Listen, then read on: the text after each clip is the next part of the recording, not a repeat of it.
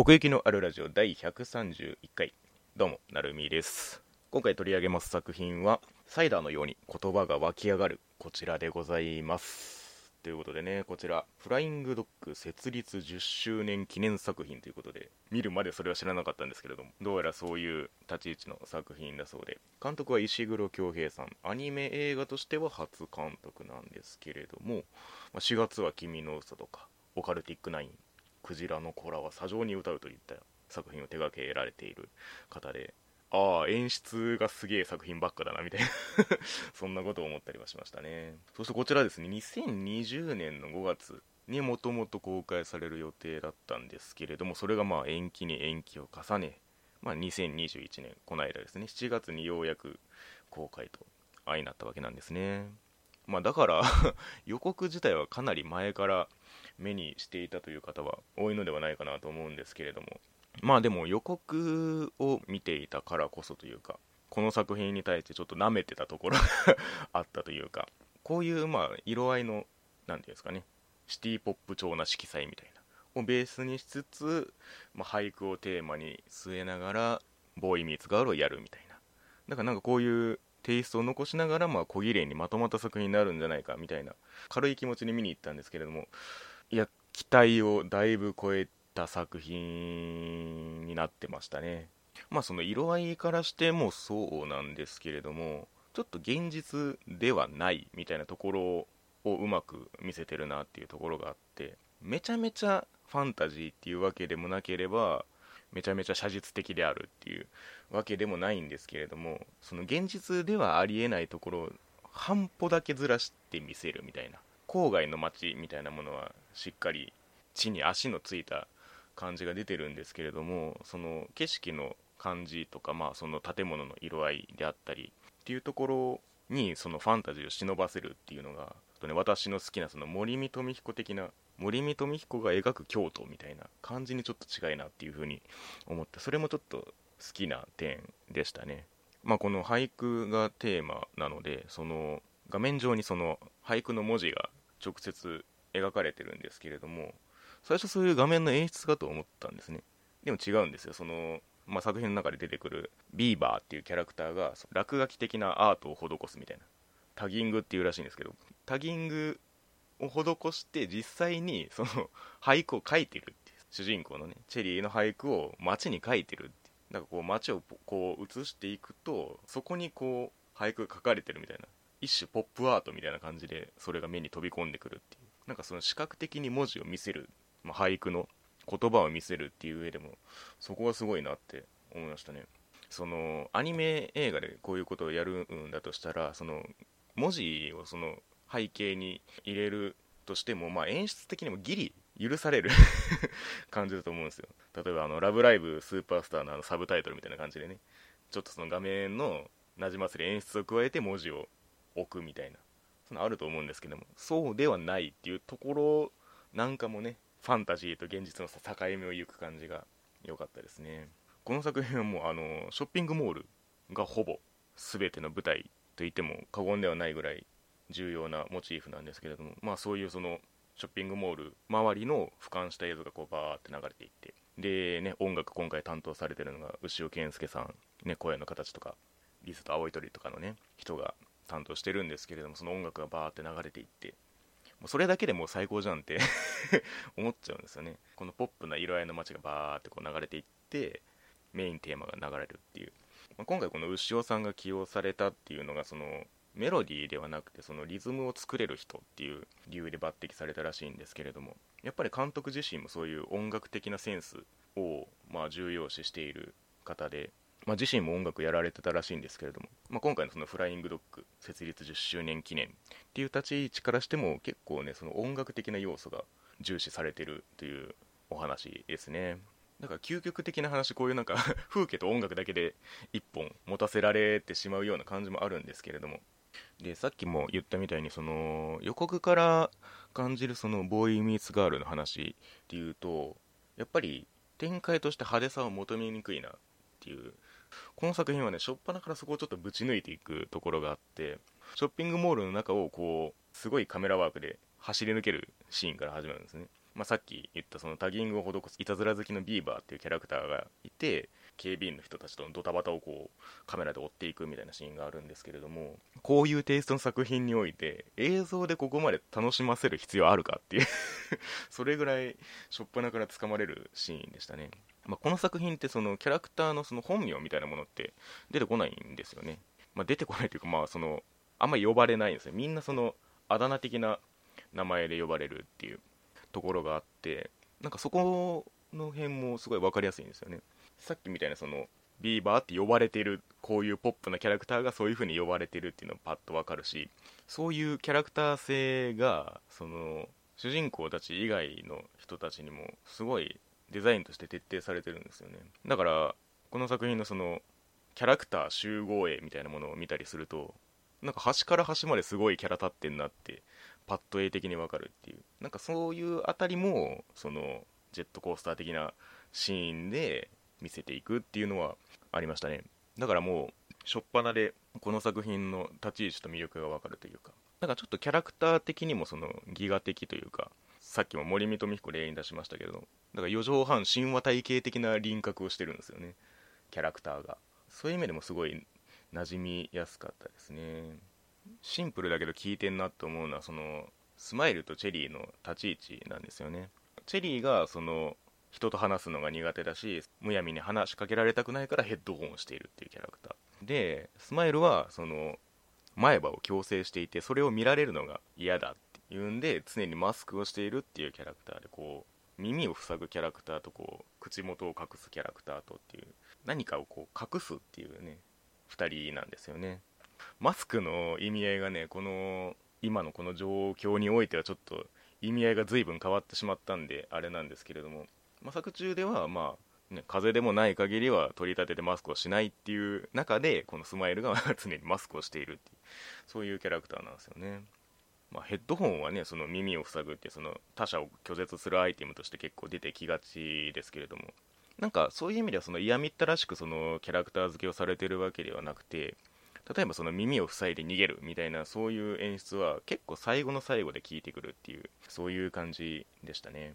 でこの2人がまあ近づいていく、まあ、その様子が描かれていくんですけれどもなんかその辺がこう現代的だなって思うのはそのチェリーがその、まあ、ツイッターみたいなキュリオシティっていう SNS にこう俳句を投稿していてスマイルはそのキュリオライブっていう動画配信のそのプラットフォームで配信者として人気が高いみたいなキャラクターで結構そういうところがすごい自然体で現代の感じを描けてるなと思っててインターネットの肯定感があるなと思ってたんですよね。まあその竜とそばかすの姫のところでもそういったワードの話題は出しましたけれどもなんかこっちはそのこの2人っていうキャラクター性と結びついて自然に行われているところがあってなんかその辺はすごい感動しましたね。2人がこう親密になるきっかけになるシーンからちょっとダイジェスト的な映像に変わっていくんですけれどもそこがねめちゃめちゃ良くて2画面表示でで離れててもつながってるみたいなニュアンス、まあ、例えばちょっとした「いいね」を押すとかその配信になんか反応するとかなんかそういうのをお互いにこう同時性みたいなものを出して画面で表したりするんですよね。でなんかその中でこうヘッドホンを外したりとか、ね、マスク外したりとかなんかそういう自然体でいられる瞬間につながってるみたいな描写があったりしてなんかそういういい感じの距離感つかず離れずのその同時性というかなんかそういう瞬間の尊さみたいなものがあってすごいねこのシーンでまず一発目に泣かされましたね。だから単純にこのキュリオシティっていうかまあキュリオライブもそうですけどこの こういう SNS がありますっていうそういう宣伝動画としてすごい一級品だなって 思いましたね。ただ「いいね」を押すっていう場面を一番エモく描いた 作品なんじゃないかなって思いますね。でこの作品のすごいところはその、まあ、さっきも言ったみたいにほぼほぼワンシチュエーションなんですよ。ショッピングモールっていうのがこうぐるぐるしながらその2人の距離を描いていくっていう。で主人公のチェリーはそのショッピングモールの中にあるデイサービスにアルバイトとして働きに行っているっていうキャラクターでだからそこにこうおじいちゃんおばあちゃんが接していくんですけれどもその藤山っていうおじいちゃんがいてこの藤山さんがずっとレコードを探しているんですね。このレコードを探し求めていくっていうこの謎の部分がこのボーイミーツガールにこうアクセントを加えているっていう。ここがすごい重要な点だなと思いましたね。まあレコードっていうモチーフもいいですけれどもそのやっぱりおじいちゃんのキャラクターを出すことでそこにこうこのショッピングモールっていう場に歴史が生まれるんですね。時間軸というか。だからもともとこのレコードを作る工場だったっていう設定なんですけれどもなんかそういうその地方都市間とそのショッピングモールみたいなこの土地が積み重ねてきた歴史みたいなものをこう垣間見せながらその藤山さんの思い出と思い出をたどっていく中で分かることというかなんかすごいその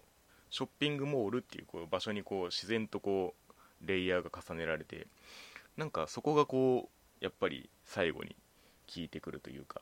単純に探していたレコードがまあ見つかってそれが再生された時の感動っていうのもあるんですけれどそういう意味でただのこの直線でつながるボーイ・ミーツ・ガールだったらこうはなってないっていう。だからその横糸の素晴らしさですよね。これはなんかやっぱり予告では分からなかった部分っていうかやっぱりそこの重なりが一番感動したところだったかもしれないですね。一種その今の少年少女というかそういう SNS でつながったりっていうのを描く中でやっぱりその場所と記憶っていうのがすごい結びついていく感じがあってだからなんでしょうね。その我々にとってもその場所に染みついてる記憶があるっていうかなんかそういうのの積み重ねなんだなっていうのを感じられてすごい良かったですね。ただ単にその場所を描くだけじゃなくてっていう。でまあやっぱりなんだかんだ言ってもやっぱりラストシーンが最高なわけですそこに向かってもうどんどん登っていく作品で言葉なんだと。もう伝えるためにこそ言葉なんだと。そういうね俳句が作中登場しますけれども雷鳴や伝えるためにこそ言葉っていう。なんかここぞっていう時にこうさっきみたいなそのヘッドホンをして逃避をするみたいなシーンの後にその言葉がバンって出てきて、まあ、チェリーの俳句なんでそれはお前分かってんじゃんと。伝えるためにこそ言葉なんだよっていうなんかそういうね示唆に富んでてねいいですよね。ビーバーなんかそういうそのチェリーの俳句を気に入っているわけですけれどもチェリーのライム超かっけえじゃんみたいなことを言うわけですよ。ライムなんだと。言葉を紡げと。そういうことなんですよね。なんかやっぱりそこはその音楽が重要な位置を占める作品としてその俳句っていうその言葉のリズムもやっぱり音楽的にこう作品に重なっていくところがあってもう思いの本流ですよね。レコードのその、まあ、見つかったレコードの音楽に合わせてそのチェリーがこう俳句をバーって言ってスマイルへの思いを伝えていくっていうラストに向かっていくんですけれどもこの辺のまあシーンを指してこの作品のまあキャッチコピーというかまああらすじみたいな感じでその物語のクライマックスチェリーのまっすぐで爆発的なメッセージはスマイルの心の奥深くまで届き鮮やかな閃光となってひと夏の思い出となるっていうこうあるんですけれども単純にこの言葉を見た時に本当にその言葉通りになることってあると思って。なんやかんやこう身構えるじゃないですか。まあ言ってもそういうそんな直接的に感動をさせられないぞと。こちらもそう思うわけなんですけれども。本当にその通りになるっていう。これがねこの作品のすごいところですね。だから予告のラストでそのチェリーがこう息を吸い込んでさあ言うぞっていうところでこうパッて終わるんですけれどもそこが本当にピークになるっていう。こんな正しい予告があるかと。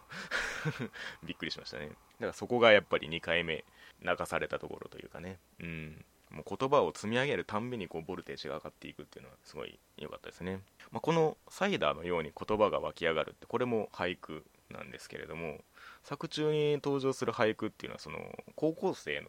を対象にしたその句会を開いてでそこで出てきた作品をこう取り入れつつそこのリアクションなんかも見ながら作品を作られたそうでそういう意味でもねやっぱりその等身大のその青春のほとばしりというかそういったものの連なりがよく作用してたなって思いますね。インタビューなんかでも書かれてるんですけれども最初はこう純粋な音楽ものというか SF× 音楽みたいな作品を作ろうとされてたみたいなんですけれども脚本が佐藤大さんっていう方でまあ、その方とこう監督がね話し合っていく中で、まあ、SF をやめませんかと そう言って、まあ、今の形にだんだんなっていったらしいんですけれども、まあ、最終的にその直接的な表現ではなくて散りばめられてるレイヤーが音楽っぽいっていう風にご自身でおっしゃってるんですね。なんかそれはすごいよくわかるなと思って、まあ、最初の冒頭のその映像に牛尾さんの音楽が重なるっていうところとかも、まあ、単純にシーンと見てはそうなんですけれどもなんかこうすごい心地よく心の中に収まってくれる感じがあってそれがやっぱりその音楽的に染み込んでいったみたいな感じもあるんですよね。だからこうストレートに言ってしまえばありきたりになってしまいそうなところをそういうちょっとした音楽の浮遊感で持ってってるみたいなところもあってその辺がこう見た後のこの心地よさにつながっているのかなって思いましたね。一方でその音楽かける SF っていうのリスナーズのこの佐藤大さんが手掛けられててあ当初のそれってもうリスナーズになってんじゃんみたいな。そっちはそっちでやってんじゃんみたいなのパッと浮かんで 面白かったですねそこは。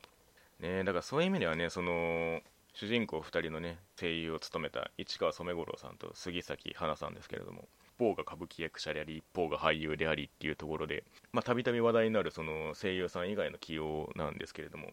そういう意味ではねこの2人のもう言葉も音楽だったなって思いますね。特にね杉咲さんのスマイルはねめちゃめちゃ跳ねてて、ね、予告の中にもあるその可愛いと思うチェリーくんの声みたいなそのリズム。スマイルフォーミーみたいな。そこのまとう感じがめちゃめちゃ出てましたね。まあこう脇を固めるのがね、まあ、本職の声優陣というところで縁の下の力持ち的な感じで見れるのでその辺もね楽しみつつ。本当にこの作品がこの夏に見れてよかったなって思いましたね。